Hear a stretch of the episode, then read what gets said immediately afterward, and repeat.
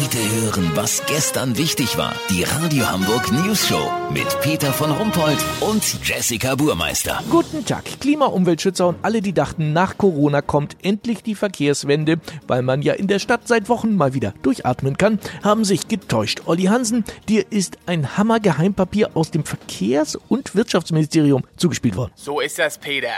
Das Geheimpapier enthält geheime Geheimdokumente, die natürlich eigentlich geheim bleiben sollten. Ja, selbstverständlich, sonst wären es ja keine Geheimdokumente. Also, äh, was steht denn nun drin? Mach doch mal hier den Olli Leaks. Okay, aber diese Veröffentlichung wird für richtig viel Wirbel sorgen. Reservier mir schon mal einen Platz in der Pinneberger Botschaft. Pass auf. Andi Scheuer, der Bundesverkehrskasper und die Autobauer haben einen Plan ausgeheckt, wie die Leute sich in Zukunft schützen, gleichzeitig aber der Pkw-Verkauf angekurbelt wird. Das Auto wird in diesem Plan vom Schmuddelkind zum blechernen Helden, das Menschenleben rettet. Weißt, wie ich mein? Äh, nee. Geht's ein bisschen konkreter? Kommt ja jetzt. Nirgendwo ist man so gut geschützt wie in der eigenen Karre. Das sieht man ja an den Autokinos, die jetzt überall aufmachen. Geplant ist das auch für Konzerthallen, Fußballstadien, Geschäfte über 800 Quadratmeter und auch für Parkanlagen, Freibäder und Strände. Andi Scheuer und die deutsche Autoindustrie wollen jeden Lebensbereich für das Auto zugänglich machen. Selbst in der eigenen Wohnung soll man sich wieder mit Freunden treffen dürfen, wenn sie mit dem eigenen Pkw ins Wohnzimmer gefahren kommen. Aber wie soll denn das gehen? In mein Wohnzimmer passt vielleicht ein Smart gerade mal. Das ist ja das Geniale, Peter.